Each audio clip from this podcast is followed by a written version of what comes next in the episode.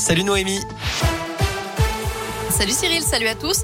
On jette un œil au trafic pour commencer. Je vois que pour l'instant c'est toujours assez calme hein, sur les routes de la région. Pas de grosses perturbations à vous signaler.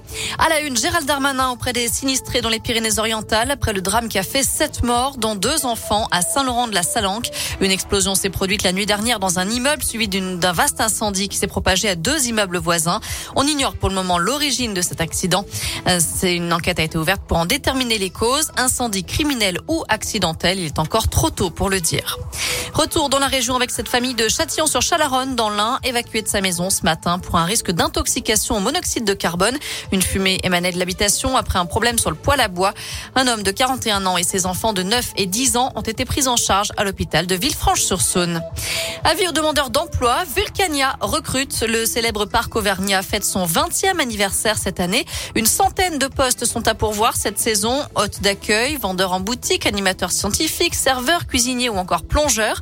Pour postuler, envoyez CV et lettres de motivation via le site internet de Vulcania, rubrique recrutement.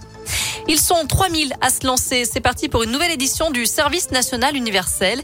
Les jeunes de 15 à 17 ans commencent par un séjour de cohésion, puis ils doivent s'engager auprès d'une association ou d'un corps en uniforme où ils poursuivront une mission d'intérêt général durant 84 heures.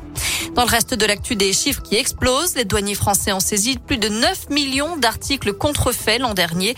C'est 62% de plus que l'année précédente. Parmi ces contrefaçons, beaucoup de jouets, mais aussi de cosmétiques. La lutte contre la contrebande de tabac se poursuit également avec plus de 402 tonnes de tabac et cigarettes interceptées par les douaniers, soit une hausse de 41% en un an seulement. Un couple d'Auvergnat en or, les patineurs Gabriela Papadakis et Guillaume Cizeron ont décroché la médaille d'or en danse sur glace ce matin aux Jeux Olympiques de Pékin. Le seul titre qui manquait à leur palmarès. Pour suivre ce sacre depuis la France, il y en a un qui a mis son réveil très tôt, à 4h50 ce matin. C'est Gwendal Pesra. Hasard des dates, voilà 20 ans tout juste que le Lyonnais a remporté l'or à Salt Lake City avec Marina Anissina en danse sur glace également. Alors forcément, cette médaille a une saveur particulière pour lui.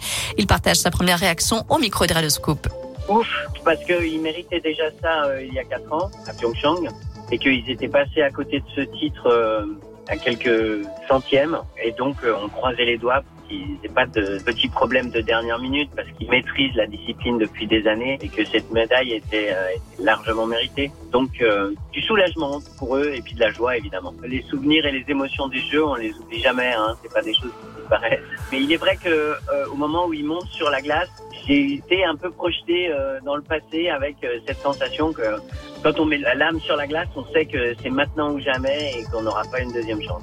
Les Jeux Olympiques qui se poursuivent jusqu'à dimanche à Pékin. Merci Loïc.